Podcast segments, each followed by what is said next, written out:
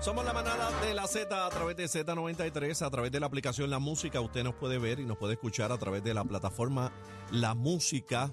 Hoy entristecido el mundo salsero con la pérdida de otro de los más grandes de todos los tiempos, una gran voz que se apaga en este día, Lalo Rodríguez. Nuestras condolencias para toda la familia, los que le sobreviven, amigos, familiares, allegados. Señores, tenemos una entrevista acá en la manada de la Z con una de las figuras más importantes de este género que tuvo un envolvimiento eh, en la carrera de Lalo Rodríguez sin precedente. Eh, fue la figura emblemática de la música y de la salsa que llevó a Lalo Rodríguez a ganar ese primer Grammy. Señoras y señores, con nosotros en la manada el maestro Eddie Palmieri. Bienvenido. Eddie. muy buenas noches, así que. Saludos. Y se acompaña los sentimientos para mi gran amigo Lalo, a su familia, su señora, los hijos. Ah, eh, y pensando yo en él, eh, y oí cuando empezaste con eh, el, el, el bolero de él, cuando, cuando yo en el, en el 74 es, cuando Ismael Quintana firma con la Fania, eh, eh, graba Puerto Rico y Adoración conmigo, se va con la Fania, yo llego a Puerto Rico, no tengo cantante para el EP nuevo por una compañía nueva, que era eh, la compañía Mango que después lo cambiaron a Coco. Y, me encuentro con un primo de Justo Betancourt en, la americana. Y le digo, estoy buscando un jovencito que, y lo más importante, que toque guitarra, porque lo hace más fácil conociendo los acordes. Y me dice, pues mira, aquí en el hotel americana, en ese tiempo se llamaba americana, hay un señor, un mesero, que es el padre de el hijo del canta, Lalo Rodríguez, no, no, no, tenía otro nombre, Lalo, porque Lalo le dimos el nombre más tarde. Y yo le dije, pues mira, dile que le diga a su hijo que me que le di el cual, el número del cuarto mío, que venga a verme mañana. El próximo día casi que toca la puerta, la guitarra era casi más grande que él. Tenía 16 años. Wow. Lo llevé inmediatamente a casa del calle del Parque, donde vivía René Hernández. René Hernández era genio.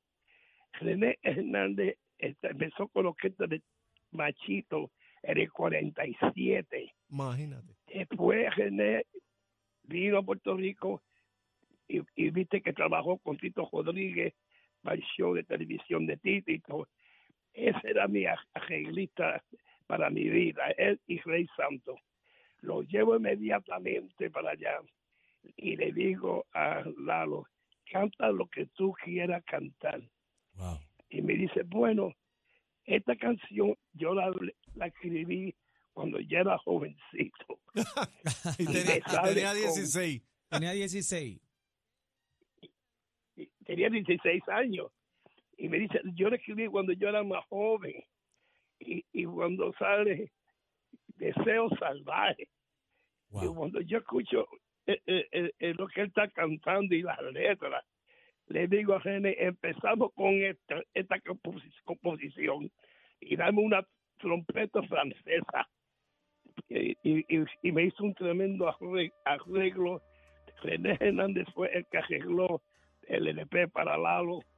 Eh, a Lalo eh, fue una oportunidad para él que, que, grabamos juntos y había cogido 17 años para ponerlos en categoría para Grammy. Dieron más que un Grammy ese año para un artista nada más y eso lo compartí yo con Lado Rodríguez y los restos es histórico, histórico en, en la carrera de él. Dime. Maestro, Qué impresionante. Aniel, impresionante. Maestro, Aniel Rosario por acá, este, gracias por estar con nosotros aquí en la manada de la Z. Eh, tengo una pregunta porque eh, sabemos que Laro era un virtuoso de la música. Para este premio del Grammy en el 76, este, eh, el álbum The Song of Latin Music, eh, ¿cuánto tiempo eh, de preparación, eh, ensayo hizo Lalo Rodríguez? Porque entiendo que fue eh, rapidito y el hombre encajó y, y tiró para adelante. Bueno, la cuestión fue que esto es una historia increíble, pero cierto, ¿no? Yo empezamos a grabar y yo era el guía de él, naturalmente. Yo sabía lo que él tenía que cantar. Recuérdate que no tenía la experiencia, ya yo había grabado. Yo no iba a dejarlo salir y cantar eh, eh, lo, que, lo que no iba a ser aceptable de, de la parte mía, ¿no? Porque estamos hablando de, de la calidad de un disco, una compañía nueva. Llegó el momento que yo le dije a él, vamos abajo, te quiero hablar. Porque yo sabía que por dentro él tiene un espíritu que venía de una, una tía, creo que tenía, que echaba para adelante en la, en la religión, conocía la religión, santería y todo, sabes. Y yo le dije, vamos, vamos abajo. Y, yo vengo estudiando eh, la santería porque me- para mí era la, la por los tambores, yo no creo que los tambores es el pulso de mi vida, ¿no? Vamos a hablar abajo y, lo llevé abajo para que se ponga tranquilo en un restaurante. Y esto fue lo que yo les dije exactamente, sin exagerar, sin cambiar nada. Así fue que le dije, Lalo, yo no quiero que tú creas que yo pido que eres un cantante malo. Yo no quiero que tú opines eso.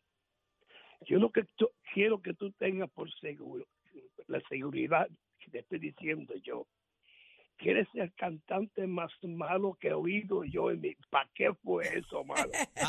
ese, ese jovencito, ese jovencito, yo le vi los ojos, le vi la reacción. Un- eso fue como una explosión, como, como, como el volcán ese que está allá en Hawái. Así mismo subimos arriba y él terminó el LP con broche de oro. Tremendo, tremendo talento y yo supe sacarle ese, ese talento a él y lo quiero, siempre lo llevo en mi alma, en mi corazón. Qué cosa impresionante. Conversamos acá en la manada de la Z en, en este día triste para nuestra música. Tras la partida de Lalo Rodríguez, conversamos con el maestro Eddie Palmieri, a quien le agradecemos que esté acá con nosotros compartiendo esta historia de cómo es que surge esta estrella que se convirtió en Lalo Rodríguez. Eh, y escucharon que, que tan solo con 16 años, cuando, cuando llega a las manos de Palmieri, ya él era compositor. Desde los 11 ya estaba por ahí, desde los 7, 8 estaba por ahí dando. Una mente, una mente brillante, eh, maestro, la, de- la de Lalo. Y realmente, ¿cómo fue ese tiempo luego en las presentaciones, Eddie? Bueno, después de- se hizo el, el Rojo Vivo, que eso fue en Puerto Rico en el 70, y- creo que fue el 74, que estaba para ese tiempo Pedro Arroyo, vino el cacique, vino este, el, el búho, todo el mundo vino a, a, a, a Remanso, que estaba viviendo en Puerto Rico Ajá. y después hicimos eh, eh, ese concierto. Pero yo siempre, eh, hace cinco años que él y yo tocamos eh, eh, juntos y después cuatro años que también eh, eh, lo contamos en Puerto Rico y él, yo había to- tocado primero, yo iba a tocar y después él había tocado después, me encontré con, con su familia y, y, todo y, le, y se dio bien y más porque era bien famoso, bien good looking, tú sabes, y tenía una tenía y, y siempre se, se la tuvo. la, una voz única de lo que podía hacer Lalo. Y, y, y yo siempre lo llevaba, lo llevaba en mi alma y mi corazón, como te dije, porque era, eh, era, era bien cerca a mí eh, cuando empezamos juntos, cuando tenía 16 años. Y es una tristeza para mí y, y que llegado a esto, eh, eh, por la enfermedad de, la droga, lo que sea. Pero él, eh, eh, como, como me enseñó Lilo Fría, Lalo Rodríguez vive en el corazón de Eri Palmieri Sí. para siempre, sin pagar renta. Wow. Yo lo, lo, lo adoro mi alma y su familia. Le mando mi, mi, mi, eh, la tristeza de- que sale de mi alma para ellos, porque imagínate cómo dejó la familia eh, y eso es lo más importante. Pero si, si él se fue, era mejor que se llegue a ir entre más pronto, porque no iba a cambiar. Solo le deseo lo mejor para él y ahora está en las manos de Dios Amén. y se descanse mi amigo Lalo Rodríguez para siempre. Dito. Don Eddie, quería preguntarle, ¿hace cuánto ustedes no se comunicaban? Ha- Hace un tiempo, hace un tiempo porque yo después me vine para, para Nueva York y, y yo vivo yo vivo acá, no naturalmente, pero lo vimos, el, el- creo que fue el, el, el tiempo de la el, el- de- el Día Nacional de la Salsa, algo así, hace como cuatro años. Ahí fue que lo vimos. Y él estaba con la familia, estaban rezando, y eh, porque él también era bien eh, eh, eh, católico y era eh, bien rel- religioso.